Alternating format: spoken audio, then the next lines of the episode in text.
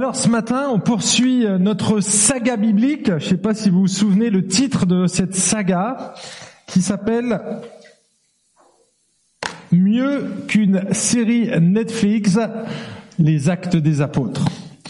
On va découvrir ce matin l'une des histoires les mieux illustrées par les enfants dans les écoles du dimanche. Alors je vous laisse deviner par cette image de quelle histoire il s'agit. Pardon? J'écoute les autres parce que toi je sais que tu la connais. C'est pas Joseph, non. Ouh. On est dans le livre des actes. Joseph, c'est un peu loin. Allez, un peu d'effort. Je vois qu'il y en a peu qui euh, finalement regardent le bulletin d'infos. Hein. je, je viens de faire un test. Ah, voilà, j'ai entendu l'eunuque éthiopien. Richard avait déjà répondu depuis longtemps. Hein. Bravo Richard, tu es le premier supporter de ton pasteur. Merci. D'ailleurs, c'est le seul au premier rang, je vous le dis. Lui, il est en train de gagner des points au ciel. c'est une blague, c'est une blague. En fait, ce récit est une démonstration puissante de la souveraineté de Dieu dans le salut et aussi dans l'évangélisation. On y découvre une fois de plus des interventions extraordinaires, dignes des films de science-fiction. Je vous donne un petit teaser ici, juste trois éléments spectaculaires qui ont lieu en 15 versets. Vous imaginez On a l'intervention d'un ange qui va orienter un chrétien dans une direction précise. On a une parole divine audible pour orienter précisément une personne vers un non-croyant et on a une téléportation. Je suis pas en train de vous parler de Star Trek ou de Ant-Man ici. Je vous parle d'un récit qui s'est réellement passé et qui est inscrit dans la Bible, parole de Dieu.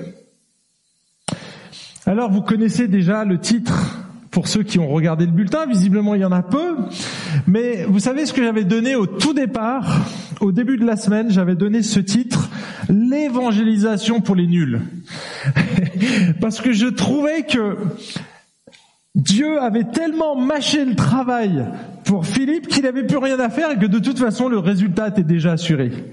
Et puis, plus j'étudiais le texte, plus j'ai changé d'avis, et puis je suis arrivé à cette conclusion. J'ai dit non, non, non, c'est pas l'évangélisation pour les nuls, parce que là, on a le Saint-Esprit qui dirige pas un nul, hein, il dirige Philippe. Vous, vous, connaissez Philippe, on a on a déjà étudié le cas de Philippe. Philippe, il faisait des miracles extraordinaires, il annonçait l'évangile, les gens se convertissaient en masse. Les Samaritains, en plus, des ennemis des Juifs. Donc on n'a pas affaire à un amateur ici. Philippe d'ailleurs il est qualifié, alors c'est plutôt pour le démarquer de l'apôtre Philippe, mais il est qualifié d'évangéliste. Donc c'est pour le démarquer et en même temps pour montrer sa fonction et probablement son don. C'était un évangéliste. Donc l'évangélisation pour les nuls, j'ai laissé tomber et j'ai trouvé celle-là qui me semblait beaucoup mieux adaptée, une évangélisation dirigée souverainement par le Saint-Esprit. En fait, ce récit va mettre en lumière le rôle respectif des trois acteurs de l'évangélisation, à savoir Dieu, le chrétien et le non-chrétien. Et c'est ce qu'on va faire maintenant. Mais avant de le faire, on va lire ce texte inspiré de Dieu. Et j'ose vous demander de vous lever. Parce qu'on n'est pas dans un film de science-fiction. Vous n'êtes pas à Netflix, devant Netflix, confortablement installé dans vos sièges, qui est pour le moment le cas. Je vais vous demander de vous lever parce que on a affaire à la parole de Dieu ce matin. On peut en rigoler, hein. On voit des trucs hallucinants, mais c'est vrai, c'est réel. Et je veux que là, on, on prenne conscience de ça, juste en se mettant debout, par respect pour la parole de Dieu. Je lis donc Acte 8, versets 25 à 40. Après avoir rendu témoignage et annoncé la parole du Seigneur, ils retournèrent à Jérusalem en évangélisant plusieurs villages des Samaritains. Un ange du Seigneur adressa la parole à Philippe. Lève-toi et va du côté du midi sur le chemin qui descend de Jérusalem à Gaza, celui qui est désert. Il se leva et partit.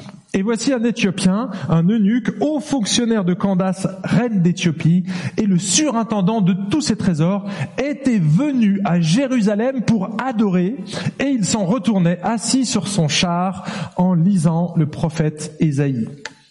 L'Esprit dit à Philippe, avance et rejoint ce char. Philippe accourut et entendit l'Éthiopien qui lisait le prophète Ésaïe. Il lui dit, mais comprends-tu ce que tu lis? Il répondit, mais comment le pourrais-je si quelqu'un ne me guide? Et il invita Philippe à monter s'asseoir avec lui. Le passage de l'écriture qu'il lisait était celui-ci. Il a été mené comme une brebis à l'abattoir, et comme un agneau muet devant celui qui le tond, il n'ouvre pas la bouche. Dans son humiliation, son droit a été supprimé. Et sa génération, qui la racontera? Car sa vie est supprimée de la terre. Le nuque prit la parole et dit à Philippe, Je te prie, de qui le prophète dit-il cela? De lui-même ou de quelque d'autre?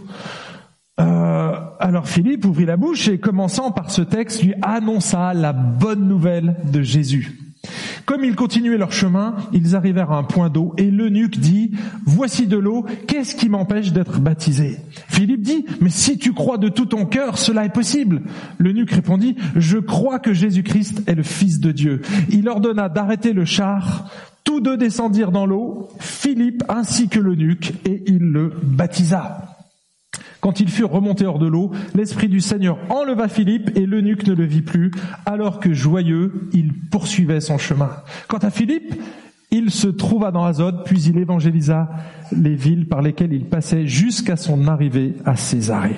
Et là, c'est la fin de la lecture de la parole de Dieu, donc vous pouvez vous asseoir. Bon, vous pouvez rester debout aussi, hein, comme moi. Hein. Premier, premier point que j'aimerais souligner, c'est la préparation souveraine de Dieu. On voit la main de Dieu, mais tout au long du récit, vous allez voir jusqu'à la fin. Jusqu'à la fin.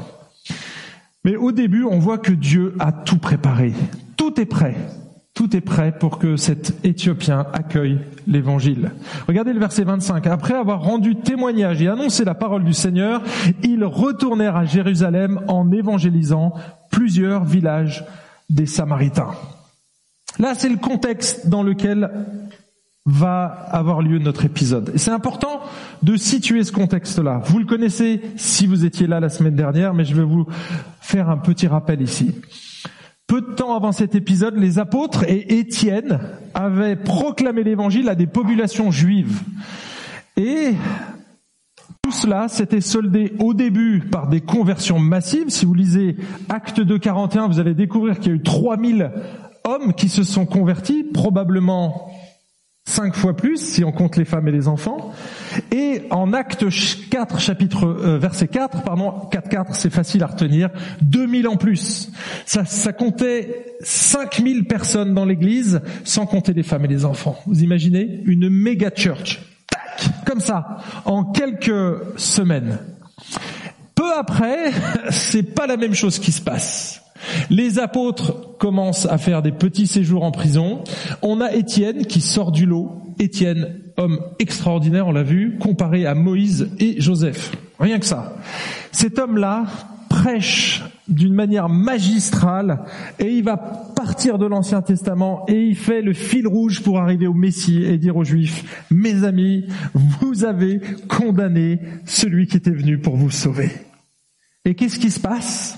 Est-ce qu'il y a des centaines de conversions? Quelques-uns vont croire, mais la plupart vont être en colère, vont le prendre, le mettre hors de la ville et le tuer. Il va mourir lapidé. Et c'est là le déclencheur de la grande persécution qui va démarrer sur l'Église. Et on en est là. C'est la persécution. Qu'est-ce que vont faire les chrétiens? Eh bien, ils n'auront pas le choix. Ils vont devoir quitter Jérusalem et aller ailleurs. Il y en a qui vont aller autour de Jérusalem, dans toute la Judée, et puis d'autres qui vont carrément aller en Samarie, chez leurs ennemis, quelque part, avant d'être convertis, on est d'accord. Mais les Samaritains, c'était des gens qui étaient détestables pour des Juifs parce qu'ils avaient un peu mélangé la parole de Dieu avec leur tradition, un peu d'ésotérisme. C'était un gros mélange, les Samaritains. Ils n'adoraient pas Dieu à Jérusalem, dans le temple, ils s'étaient fait leur, leur propre centre d'adoration sur le mont Garizim. Bref, pour des juifs, franchement, c'était des hérétiques. Et donc, eh bien, on voit ces chrétiens qui sont obligés d'aller là-bas, et comme ils venaient d'être persécutés, ils étaient quand même partis pour une raison. C'était à cause de leur foi. Et ce sont les meilleurs qui étaient là en fait. Ils sont partis et donc ils ont commencé. Quand je dis les meilleurs, attention, c'est pas péjoratif, hein, mais c'était des gens qui étaient zélés. Et donc quand ils sont arrivés en Samarie, eh ben ils ont parlé de leur foi. Et là, des gens se sont convertis. Et puis, on, arrive ici justement, c'est notre récit ce matin. Donc, ils viennent d'annoncer l'évangile et là ils repartent sur Jérusalem. C'est ce que dit ici le texte. Mais en partant, comme ils vont recroiser des villages samaritains, qu'est-ce qu'ils font? Eh bien, ils vont prêcher l'évangile. Et ça, c'est l'activité classique d'une équipe apostolique. L'équipe apostolique part de Jérusalem, elle va dans des villages, elle annonce l'évangile. S'il y a une réception, si les gens adhèrent au message, ils restent plus longtemps. Et là, ils implantent une église. Ils passent du temps, ils posent les fondements et après ils vont ailleurs. Voyez? Et par contre, quand euh, les gens refusent, eh bien, ce qui se passe, eh bien, ils délaissent et ils changent de ville, ils vont ailleurs. Ça veut dire que Dieu n'a pas préparé le terrain. Et vous savez ce qui se passe? Eh bien, les gens se convertissaient parce que Dieu les avait préparés. Regardez ce texte qui va peut-être vous choquer d'ailleurs. Acte chapitre 13 verset 48, les païens se réjouissaient en entendant cela, en entendant le message de l'évangile. Ils glorifiaient la parole du Seigneur et tous ceux qui étaient destinés à la vie éternelle crurent. Ce qui veut dire que Dieu avait préparé le terrain et que ceux qui étaient destinés à la vie éternelle, ceux qui étaient élus, eh bien, ils croyaient. Ça peut peut-être vous choquer, mais c'est ce que la Bible enseigne. En fait, elle enseigne plusieurs choses. Je les ai résumées en trois points ici. Mais la première chose qu'il faut savoir, c'est qu'il n'y a personne qui cherche Dieu. Nul ne cherche Dieu, nous dit Romains chapitre 3, verset 11. Personne ne peut venir à Jésus si le Père ne l'attire. Il faut qu'il y ait une intervention de Dieu pour qu'on soit attiré par l'évangile parce que naturellement, on le repousse. On repousse la loi, on repousse l'évangile. Et puis une autre affirmation qui alors, elle, élimine toute possibilité, c'est qu'on est mort, les amis, mort spirituellement. La Bible nous déclare, tous les humains, à cause de notre péché, on est mort spirituellement. Et la caractéristique d'un mort, je pense que vous la connaissez. Un mort, ça ne réagit pas, a plus aucun stimulé. Stimuli, pardon. Vous savez pourquoi on appelle les croque-morts? Parce que les croque-morts, oui, ce qui se passait, un croque-mort, pour vérifier que la personne était bien morte, il allait stimuler le cadavre. Eh bien, il prenait l'ongle de son pied, enfin l'ongle, mais le, doigt de pied, et il croquait dedans.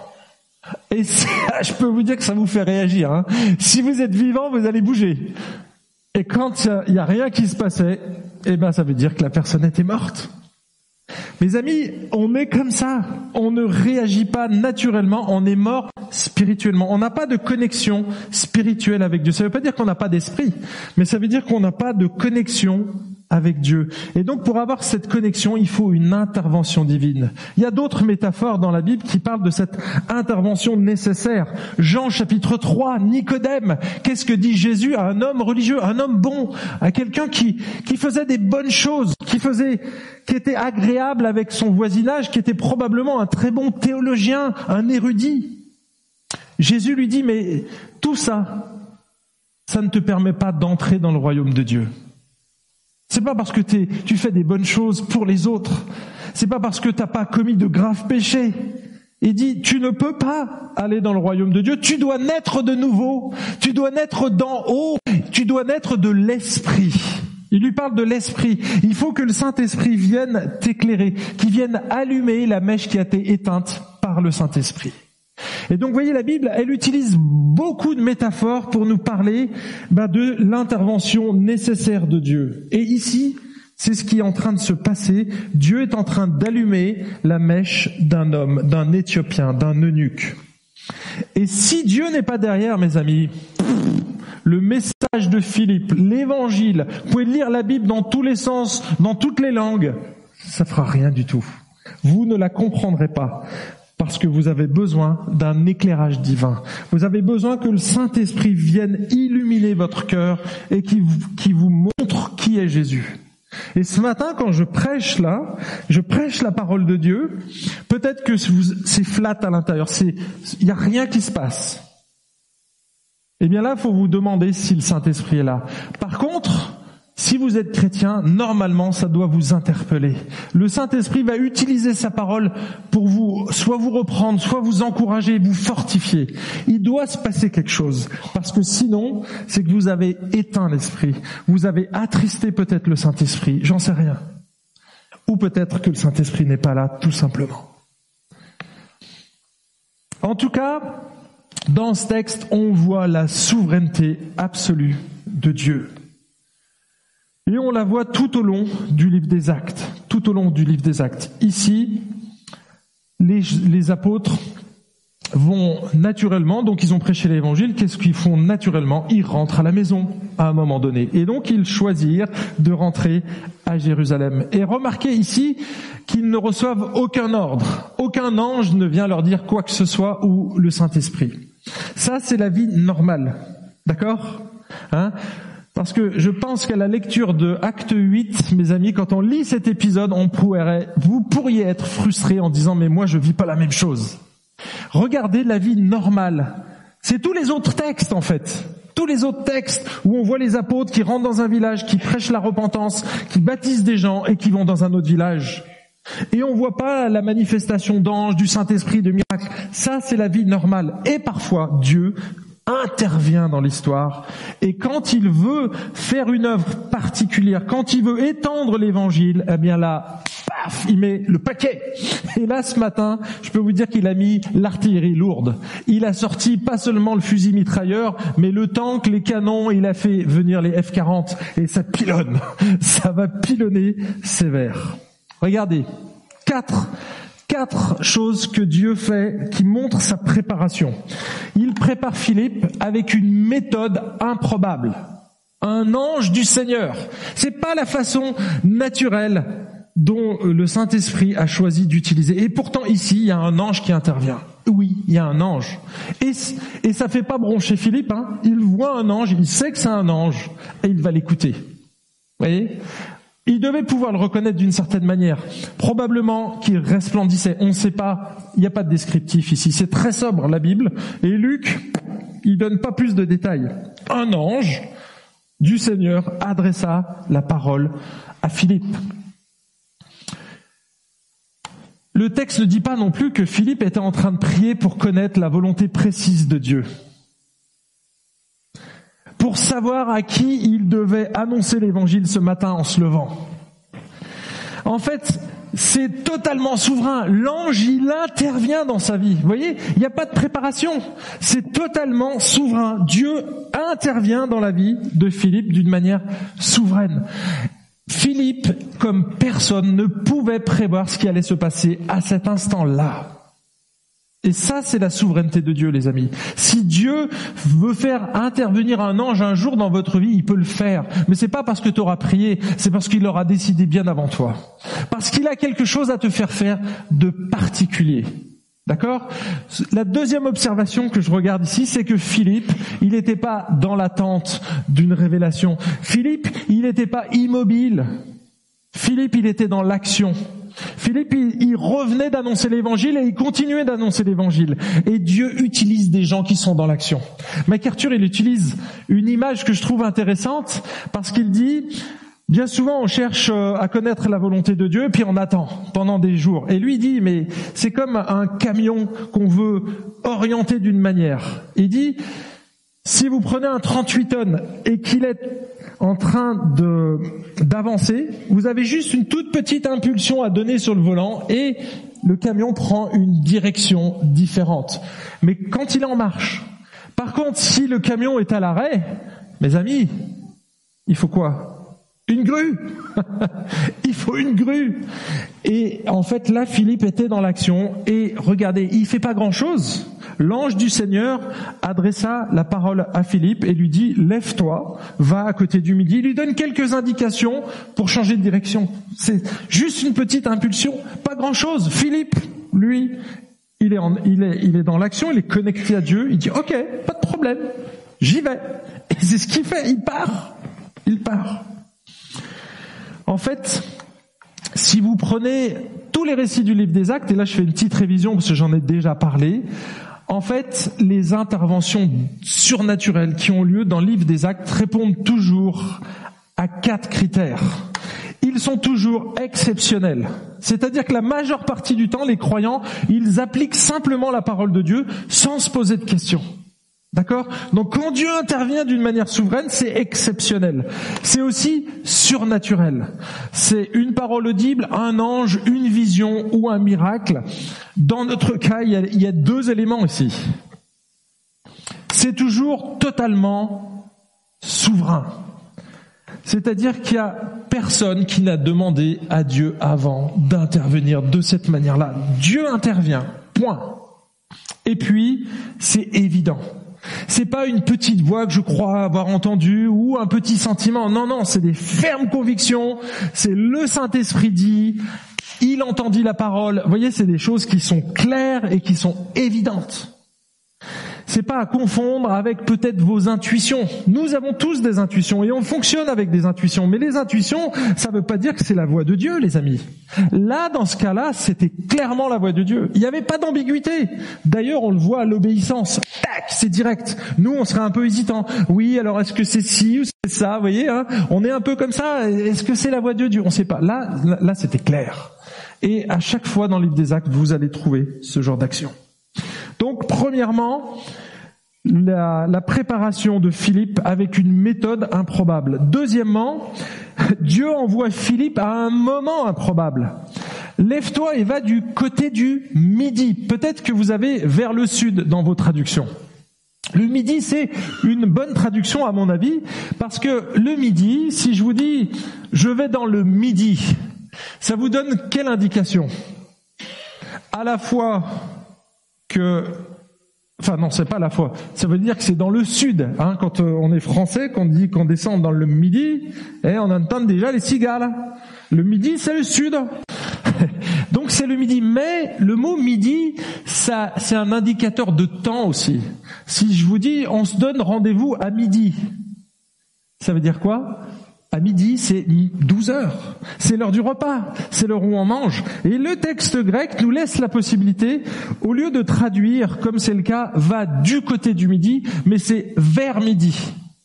Donc ça donnerait une indication horaire, l'heure, l'heure la plus chaude de la journée. Ok, petit détail. Troisièmement, Dieu envoie Philippe dans un lieu totalement improbable. Regardez, sur le chemin qui descend de Jérusalem à Gaza, celui qui est désert. Alors je me suis amusé à prendre une carte parce que c'est quand même intéressant. Regardez, ici il y a toute la chaîne montagneuse. Alors on voit pas très bien malheureusement, je suis désolé. En tout cas, j'ai pointé ici Jérusalem. D'accord? Jérusalem est ici, la Samarie est ici. Ils viennent d'évangéliser la Samarie, probablement la capitale, Samarie, et ils reviennent à Jérusalem. Quel est le trajet le plus court pour aller à Jérusalem? Hein, on va dire comme ça, bon, on va, on va faire des petits détours. Eh bien là, il, lui dit sur le chemin de Gaza. Vous savez où est Gaza? Ici, bien plus au sud.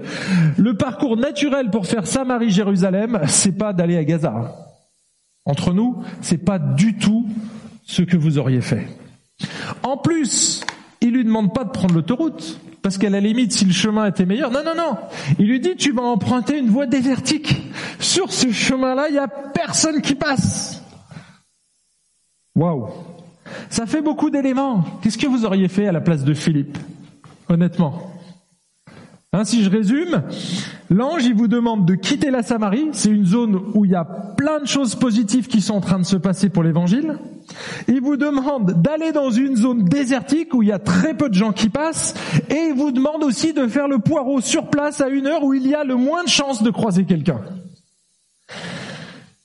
Alors j'ai envie de vous dire ce matin, si vous voulez gaspiller du temps pendant vos vacances, faites ça. Faites-le. Faites-le. Prenez un évangéliste doué, quelqu'un qui a fait ses preuves, hein, pas un débutant à qui vous avez envie euh, de faire un bizutage.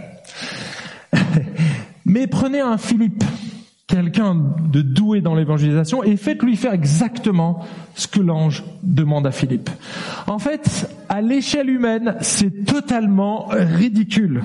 C'est hors de sens. Mais mes amis, c'est justement là la marque de la souveraineté de Dieu. Personne n'aurait eu l'idée d'aller là-bas pour évangéliser. Ça veut dire que c'est Dieu ici qui prend les choses en main. Quand c'est pas naturel, Dieu doit intervenir et c'est ce qu'il fait ici. C'est lui qui va initier cette rencontre totalement improbable. C'est Dieu qui prépare le terrain. Et là, on voit la foi de, Philippe. Hein, le texte, mais il est d'une sobriété. Il se leva et partit. Philippe, il ne pose aucune question. Il part. Il lutte pas avec l'aspect irrationnel de l'ordre. Il obéit, point. Comme Abraham, quand on lui a demandé de partir. Il savait pas où il allait, Abraham. Lui, il savait où il allait, mais il savait pas ce qu'il devait faire. Jusque-là, il ignorait totalement sa mission. Il va dans un endroit totalement isolé, totalement improbable, par pure obéissance. Quatrième, je disais, j'avais trois points, c'est que Dieu va préparer le cœur du ministre de cet eunuque éthiopien. Regardez le verset 27. Et voici un Éthiopien, un eunuque, haut fonctionnaire de Candace, reine d'Éthiopie, et le surintendant de tous ses trésors était venu à Jérusalem pour adorer. Ici, on apprend que cet homme était éthiopien. Alors à cette époque, l'Éthiopie c'était un grand royaume. Je vous ai mis ici une carte. Waouh, ça, sort mal. Hein Désolé, mais juste pour euh, vous montrer, on voit que dalle en fait sur cette carte. en haut, c'est Israël, hein, il faut le deviner. Hein. Moi, vous avez les noms au moins. Et puis, en fait, il y a l'Égypte. Et actuellement, l'Éthiopie se situe ici, en Afrique. Mais à l'époque, les Éthiopiens, c'était plutôt le Soudan.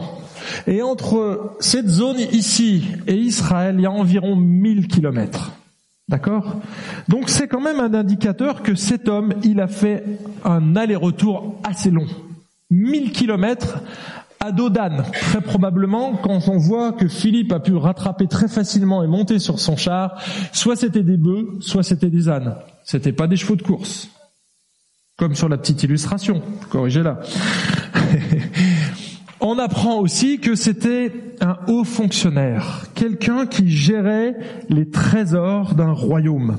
En fait, cet homme occupait probablement l'équivalent, enfin son titre en tout cas, c'était l'équivalent du ministre de l'économie ou des finances pour nous. Candace, c'était à la fois un nom et un titre officiel, comme César hein, ou Pharaon, vous voyez. Donc euh, Candace, c'était vraiment un personnage. C'était un gouverneur, un empereur. Une, pardon. Et on apprend enfin qu'il était eunuque venu adorer Dieu à Jérusalem. En fait, il était fréquent que ceux qui avaient un accès direct auprès de la reine soient des eunuques. Et là, on comprend pourquoi. On comprend pourquoi. Soit on prenait des gens qui étaient castrés de naissance, soit on les castrait, en fait. Et donc, depuis, euh, depuis que cet homme servait la reine, il était eunuque. Il y a là deux, deux précisions ici. On sait qu'il était ministre et eunuque, ce qui veut dire qu'il était probablement physiquement aussi. C'est pas un détail. Pourquoi je vous dis ça?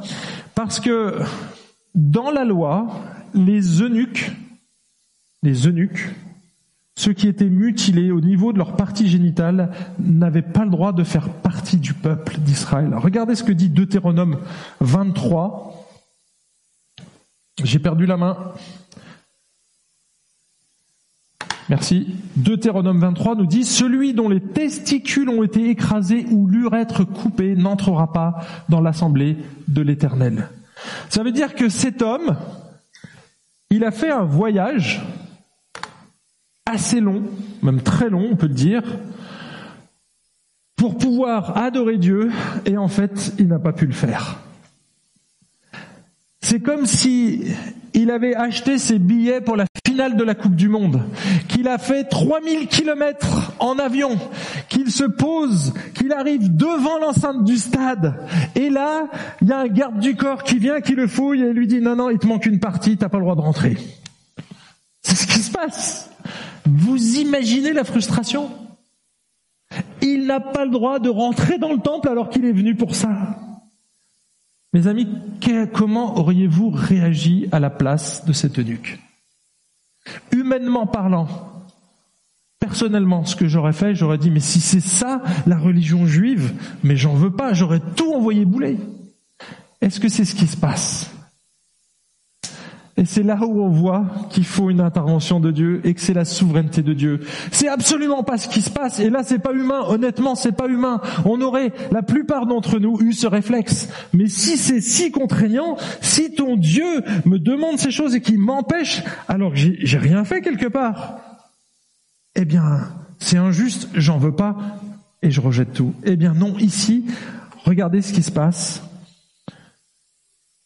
s'en retournait assis sur son char en lisant le prophète Ésaïe. Alors là, c'est encore totalement improbable. Improbable. Après tout ce qui vient de lui arriver, il repart et il essaye de comprendre.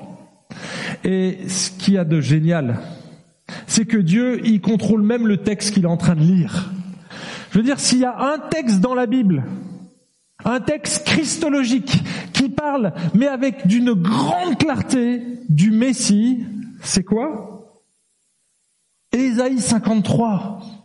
Si vous avez lu la Bible, mes amis, Ésaïe 53, c'est le texte, mais le plus clair, le plus clair qui est dans la Bible pour parler de Jésus. Ah, j'ai avancé trop vite là? Ou pas assez?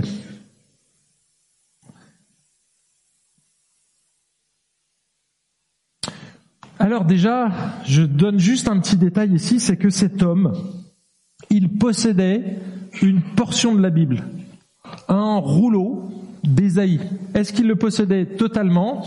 Quand on est à Isaïe 53, mes amis, il y a 52 chapitres avant.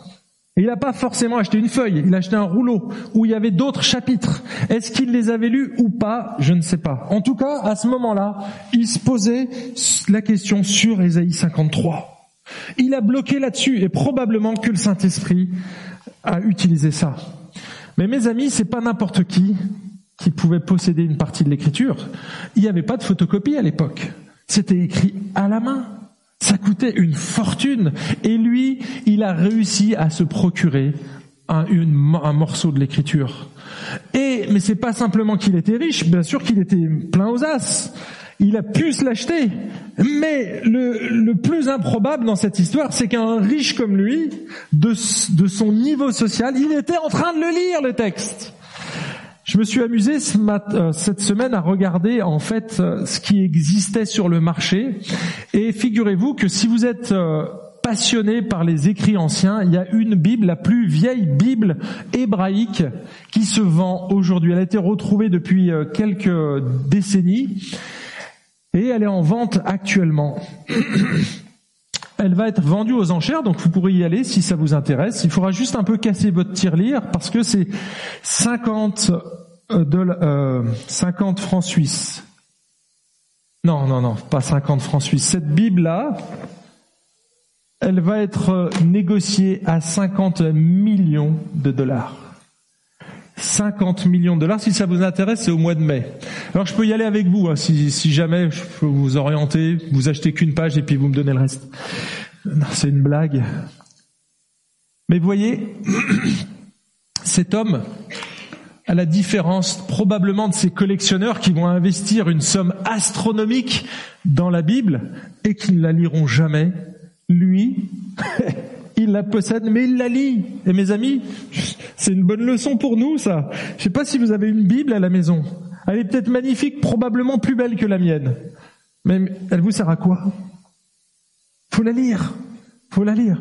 Et honnêtement, si vous en avez une, moi je vous invite à faire une chose. Rentrez à la maison et lisez Ésaïe 53. Je vais vous le lire là dans ma version, mais lisez-la dans la vôtre si vous n'êtes pas convaincu. Et en fait, c'est là où on arrive au deuxième point c'est que on voit que il y a le chrétien qui a un rôle à jouer ici. Pourquoi? Parce qu'il est en train de lire la Bible, mais il ne comprend pas. De qui parle le texte? De qui parle le texte? Et donc il fait appel au premier qui est là, mais il est venu le chercher. regardez ce qu'il dit. L'esprit dit à Philippe, avant, pardon, avance et rejoint ce, ce char, pardon. Et donc vous voyez, là maintenant il précise, c'est plus un ange, c'est l'Esprit de Dieu directement. Probablement que c'était la même personne, hein mais en tout cas il le nomme différemment. Ici il dit que c'est l'Esprit. L'ange de l'Éternel peut-être. En tout cas l'Esprit vient lui parler et là il précise, avance et rejoint ce char. Et qu'est-ce qu'il fait? Il s'avance, il rejoint le char, il accourt, et là, il entend un Éthiopien, l'Éthiopien, qui lisait le prophète Ésaïe dans la version des Septante en grec. Lui, il comprend la langue. Et quand il y a un évangéliste qui entend quelqu'un qui lit la Bible, réflexe, il pose une question. Comprends-tu ce que tu lis? Moi, je trouve ça extraordinaire. Il vient pas en lui disant, tu connais pas l'évangile, tu devrais écouter ça. Et puis il sort son petit traité et lui donne. Non, non, non, non. Il lui pose une question. Il prend la température du cœur. Il veut savoir où il en est. D'accord? Est-ce que tu comprends ce que tu lis? Et euh, il avait reconnu, les amis, que c'était Ésaïe 53. Et voilà ce qui se passe. Le passage de l'écriture qu'il lisait, alors c'est ça, 8. Ah non, oui. Comment pourrais-je le savoir si quelqu'un ne me guide. Et il invita Philippe à monter, s'asseoir dans le char. Là, les amis, encore quelque chose de totalement improbable. Vous avez déjà abordé un ministre et monté et être monté dans sa voiture? Essayez de le faire. Vous allez avoir plusieurs barrières. Il y a des gardes du corps. Il y a le chauffeur. Et puis le ministre, je sais même pas s'il va vous écouter. Là, là, le ministre, il est tellement absorbé par son truc. Il dit quoi? Il y a quelqu'un qui peut répondre à ma question? Ben viens, monte. pas de fouille, rien. Il monte dans le char, dans la limousine quelque part du ministre. Mes amis, quand il y a des choses comme ça aussi improbables qui vous arrivent, Hein, quand vous avez accès à des choses qui sont réservées d'habitude à l'élite, si vous avez un accès direct, c'est que Dieu vous a ouvert même pas une porte, c'est carrément un boulevard pour annoncer l'évangile. Ça s'appelle une porte ouverte à l'évangile. Et là, quand on dit ça à un évangéliste, les amis, il s'engouffre dedans. Et alors là, le, le mets le plus succulent, c'est qu'il va lire le texte d'Ésaïe 53, et donc, qu'est-ce que fait ici Philippe? Il va partir du texte. Il part d'où en est l'eunuque. Il va partir du texte qu'il est en train de lire. Il va pas broder d'autres choses. Et de là, il va lui expliquer l'évangile et qui est Jésus. On a une leçon ici fantastique. Déjà, on voit que le terrain a été préparé parce qu'il lisait Ésaïe 53. Pas n'importe quel texte. Ésaïe 53, je vous disais que c'était le texte le plus christologique qui est dans l'Ancien Testament. C'est plus clair. Vous savez que Guillaume Bourrin raconte qu'un un, jeune homme est venu le rencontrer une fois, il a eu un entretien avec lui, et puis euh, cet homme lui disait, mais moi je crois pas que la Bible est la parole de Dieu, je crois qu'elle a été falsifiée, que c'est une tissu de bêtises. Et donc Guillaume l'écoutait et puis, puis à la fin, de la conversation, quand il a eu fini de décharger euh, euh, sa fausse à Purin sur la Bible, eh bien Guillaume le regarde et lui dit "Ok, j'ai juste une question pour toi. Est-ce que tu peux lire ce texte et me dire qui l'a écrit? Il dit "Bah oui, si c'est que ça." Il dit "Ok." Et il a pris le texte d'Ésaïe 53. Fermez vos yeux et écoutez ce texte, les amis. Quand je disais que c'était le texte, mettez-vous dans la position de cet eunuque éthiopien qui, lui, a probablement aussi écouté ce que disait Philippe. Qui a cru à ce qui nous était annoncé? À qui le bras pardon, à qui le bras de l'Éternel s'est-il révélé? Il s'est élevé devant lui comme un rejeton, comme une racine qui sort d'une terre assoiffée. Il n'avait ni apparence ni éclat pour que nous le regardions, et son aspect n'avait rien pour nous attirer. Méprisé et abandonné des hommes, homme de douleur et habitué à la souffrance, semblable à celui devant qui l'on se voile la face. Il était méprisé. Nous ne l'avons pas considéré. Certes, ce sont nos souffrances qu'il a portées, c'est de nos douleurs qu'il s'est chargé. Et nous, nous l'avons considéré comme atteint d'une plaie, comme frappé par Dieu et humilié. Mais il était transpercé à cause de nos crimes, écrasé à cause de nos fautes. Le châtiment qui nous donne la paix est tombé sur lui. Et c'est par ces meurtrissures que nous sommes guéris. Nous étions, tous errants comme des brebis, chacun suivait sa propre voie. Et l'Éternel a fait retomber sur lui la faute de nous tous. Il a été maltraité, il s'est humilié et n'a pas ouvert la bouche, semblable à l'agneau qu'on mène à la boucherie à une brebis muette devant ceux qui l'attendent. Il n'a pas ouvert la bouche. Il a été emporté par la violence et le jugement dans sa génération. Qui s'est soucié de ce qu'il était retranché de la terre des vivants à cause des crimes de mon peuple, de la plaie qui les avait atteints On a mis sa tombe parmi les méchants, son sépulcre avec le riche, quoiqu'il n'ait pas commis de violence et qu'il n'y ait pas eu de fraude dans sa bouche. Il a plu à l'Éternel de le briser par la souffrance. Après s'être livré en sacrifice de culpabilité, il verra une descendance et prolongera ses jours, et la volonté de l'Éternel s'effectuera par lui. Après les tourments de son âme, il rassasira ses regards. Par la connaissance qu'ils auront de lui, mon serviteur juste justifiera beaucoup d'hommes et se chargera de leurs fautes. C'est pourquoi je lui donnerai beaucoup d'hommes en partage. Il partagera le butin avec les puissants parce qu'il s'est livré lui-même à la mort et qu'il a été compté parmi les coupables parce qu'il a porté le péché de beaucoup et qu'il a intercédé pour les coupables. Et c'est la fin d'Ésaïe 53, vous pouvez ouvrir les yeux. Lorsque ce jeune homme a terminé la lecture, vous savez ce qu'il a dit? Ah, Mais c'est évident, ça parle de Jésus. Et vous savez ce que lui a dit Guillaume? Il lui a dit, bah, tu sais, ce texte, il a été écrit 600 ans avant Jésus-Christ. Et là, le jeune homme le regarde, il dit, mais non, ça c'est faux, ça a été falsifié, il a forcément été écrit après. Et là, Guillaume lui dit, là, on va avoir un sérieux problème. Parce que tu sais que ce texte, il a été authentifié quand on a découvert les rouleaux de la mer morte, la mer morte, on a retrouvé le rouleau entier d'Ésaïe, et les spécialistes ont pu le dater au moins deux siècles avant Jésus-Christ. Et il dit, ouais, ouais, mais ça, c'est de la foutaise. Je vais vérifier. Et puis, ils ont arrêté leur entretien ici.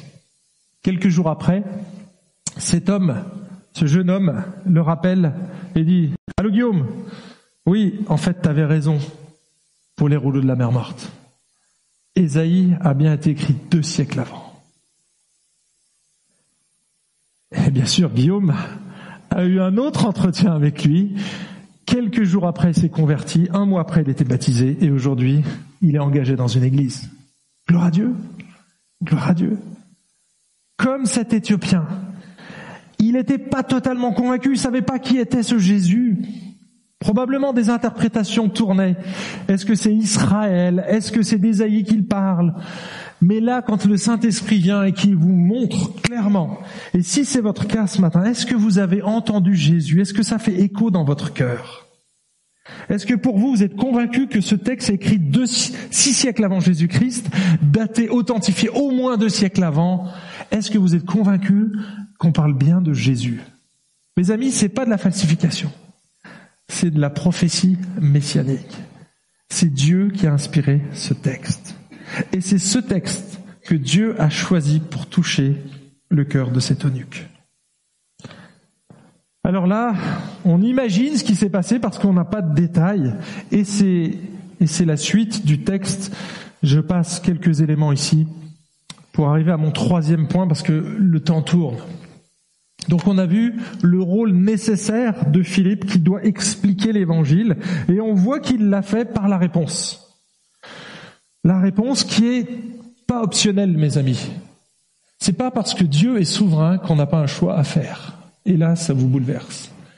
Oui, nous devons prendre position et c'est ce qu'a fait cet eunuque. Il a compris que ce Jésus était mort pas seulement pour les péchés de l'humanité, mais pour ses péchés à lui. Et peut-être que ce matin, tu te poses cette question. À toi, peut-être que tu es arrivé là, et tu t'es dit, oui, euh, je connais Jésus, il est mort pour les péchés, c'est ce que j'ai toujours entendu. Non, non, non, non. Le Saint-Esprit est en train de nous dire, est-ce qu'il est mort pour toi pour tes péchés à toi? Est-ce qu'il a payé la dette pour toi? Parce que là, si c'est pas le cas, tu es redevable d'une dette que tu ne pourras jamais rembourser. Et le Saint-Esprit vous demande ce matin à vous de vous positionner. Oui, je reconnais ce que Jésus a fait. Alors si c'est le cas, eh bien moi je t'encourage à réfléchir au baptême, parce que c'est la suite logique. C'était le premier acte d'obéissance, juste après la conversion. Il se repentait et se faisait baptiser. C'est un refrain qu'on voit dans le livre des actes. On en a déjà parlé en abondance. On saisit l'évangile par la foi et on se fait baptiser. C'était normal. C'est une manifestation, un signe de notre foi qu'on a saisi l'évangile, qu'on l'a compris, et donc naturellement on va se faire baptiser. Et on baptise sur la confession de foi. Et regardez, vous vous souvenez de l'épisode avec Simon? Philippe a baptisé Simon. Et on s'est avéré que ce Simon-là était probablement un traître, quelqu'un qui n'était pas un disciple. Est-ce que ça a refroidi Philippe pour autant? Pas du tout, ça change pas son message. C'est pas parce qu'il y a des gens qui rejettent le message, qui n'ont plus la foi à un moment donné, ou qui l'abandonnent, que nous, on doit pas accomplir notre mission. Ta mission, c'est de prêcher l'évangile, de baptiser, de faire des disciples. C'est notre mission. Et il a gardé cette ligne, malgré peut-être cet échec, si on peut parler de, de ça de cette manière-là, ou cette tristesse quelque part de voir quelqu'un qui s'éloigne. Et regardez la réponse, elle se traduit par un désir personnel et quelque chose qu'il va exprimer avec sa bouche. Comme ils continuaient leur chemin, ils arrivèrent à un point d'eau au milieu du désert, mes amis. Dieu, il a même pensé à ce détail-là. Une oasis au milieu du désert. Dieu, il avait prévu ça. Il savait que c'était une exception mais que cette exception, elle est dans la Bible. Et que si elle est dans la Bible, c'est qu'on a quelque chose à apprendre. Et donc il va placer devant ce parcours-là une oasis. Le nuque regarde et dit, mais il y a de l'eau. Qu'est-ce qui m'empêche d'être baptisé? Bah rien. Alors ils arrêtent le char, tout le convoi s'arrête, la limousine, on ouvre tout, tapis rouge. Ça j'invente, mais... Et puis ils descendent tous les deux dans l'eau. Tous les deux. C'est pas une aspersion. Hein. Quand on descend dans l'eau avec quelqu'un, c'est qu'on va être mouillé totalement. Je l'ai déjà fait. Maintenant, je mets que mes manches, mais ça m'est arrivé de me baigner avec. En fait, ici, il se passe ce qui se passait à cette époque-là, c'est qu'on baptisait dans de l'eau et on baptisait suite à la confession de foi. Il n'y avait pas dix ans qui s'étalaient entre le moment. Alors, il avait une connaissance de la Bible, hein, il part pas de zéro, d'accord? C'était un craignant Dieu. Donc probablement qu'il allait dans une synagogue en Éthiopie, parce qu'il y avait des juifs. Donc il y avait tout un bagage que nous on ignore, on a quelques éléments ici, mais probablement qu'il était là. Et là, il saisit l'évangile et vraiment il est convaincu. Et c'est parce qu'il est convaincu que Philippe va le baptiser. Donc ce matin, si tu es convaincu par le message de l'évangile, parce que j'ai dit que Jésus, il est mort sur une croix et qu'ensuite il est ressuscité, c'est-à-dire que il n'est pas ressuscité pour rien, mais il est ressuscité pour nous montrer qu'il y avait la vie après la mort et qu'il était victorieux sur le péché. C'est la preuve absolue qu'il a vaincu la mort et le péché c'est qu'il est ressuscité. Et le baptême, ce n'est ni plus ni moins que la symbolisation de ce que Jésus a fait. Et donc, tu vas être enseveli dans l'eau, on va te noyer dans l'eau, plouf, entièrement immergé, t'es mort. Tu meurs à ton péché et ensuite on te sort de l'eau. Et là, c'est la résurrection. Tu ressuscites pas pour continuer ta vie d'avant, mais tu ressuscites à une nouvelle vie parce que le Saint-Esprit est là en toi maintenant et qui va t'aider à mettre en pratique sa parole. Tout simplement. Tout simplement. Et bien sûr, euh, Star Trek revient. Quand ils eurent remonté hors de l'eau, l'Esprit du Seigneur enleva Philippe. Et le nuque ne le vit plus, alors que joyeux, il poursuivait son chemin. On voit ici quelque chose d'exceptionnel, d'unique, de nuque et d'unique. C'est assez étrange, mais c'est parce que Dieu avait une œuvre particulière à accomplir au travers de cet homme. Et là, je conclus, mais vous savez, on n'a pas grand-chose parce que Luc ne parle absolument pas de cette eunuque. C'est le seul texte qu'on ait sur ce personnage. Mais l'histoire, l'histoire nous raconte, et ça c'est quand même quelqu'un de sérieux, Irénée de Lyon. Hein Je ne sais pas si vous connaissez cet homme, c'était un des pères de l'Église. En 180, il écrit la chose suivante il dit que cet eunuque deviendra missionnaire auprès des Éthiopiens et qui va contribuer à l'implantation de beaucoup d'églises en Éthiopie. il y en a même aujourd'hui qui se revendiquent encore de ça. Alors ça, c'est un peu facile. Mais en tout cas, en 180, très peu de temps après cette histoire-là, eh bien, on a une trace que cet eunuque a eu une mission. C'est pas normatif, mes amis, parce que le baptême a toujours lieu dans une communauté. Mais il y a des exceptions. Comme le brigand sur la croix. N'attendez pas la dernière minute. Hein, n'attendez pas d'être sur votre lit mort pour vous convertir. Ça, c'est l'exception. Oui, tu peux le faire, mais c'est l'exception. Et ici, c'est la même chose. N'attends pas la fin de ta vie pour te faire baptiser. N'attends pas un miracle. Non, non, non. T'es convaincu. Alors décide. Fais comme cette eunuque. Demande le baptême. Je viens pas aller te chercher. Je vais pas aller te chercher. Je veux que ça vienne de toi. J'étais content parce qu'il y a une semaine, Chloé Dacoury est venue me voir. Elle est jeune, Chloé. Et elle me dit, Franck, j'ai un truc à te dire. Je dis, ouais, bah viens. Tu veux qu'on aille ailleurs? Non, non, c'est bon. On s'assoit, ok. J'aimerais bien me faire baptiser. Et Franck, il a eu la banane. Double banane. J'avais déjà la banane, mais là, j'avais une deuxième banane. C'est génial. C'est génial. Le baptême, mes amis. Je lui ai dit, t'es convaincu que Jésus est ton sauveur? Oui. Bon, il y a un robinet, de l'eau. Je dis, bah écoute, c'est génial. On va prendre les choses en main. Et elle va se faire baptiser, j'espère. Alors, nous, on a un accompagnement au baptême, c'est ce que font actuellement nos jeunes. Alors, ils ont entendu l'évangile aussi, ils partent pas de nulle part. Mais voyez, ici, on a une exception, mais une exception qui est quand même là. Et vous savez, aujourd'hui, on l'entend sur le champ missionnaire. Il y a des gens qui viennent euh, se convertir en Europe et qui doivent repartir chez eux. Euh, parfois, ça arrive sur le champ missionnaire, des gens qui se convertissent et puis euh, qui vont repartir en milieu hostile. Eh bien, s'ils sont là, qu'est-ce que vous faites avec eux? Est-ce qu'ils ont droit au baptême? Ils sont pas membres d'une communauté? Vous êtes là? Qu'est-ce qui vous empêche de le faire? Vous les baptisez et ils repartent et ils sont baptisés. Ils ont obéi et c'est le premier acte d'obéissance. Et vous voyez, si c'est dans la Bible, je pense que c'est pas pour rien. On a ces cas. Mais la norme, c'est dans une église. C'est toujours en communauté que les, la plupart du temps, voilà, l'exception elle est là, mais la plupart du temps, c'est en communauté que le baptême a lieu.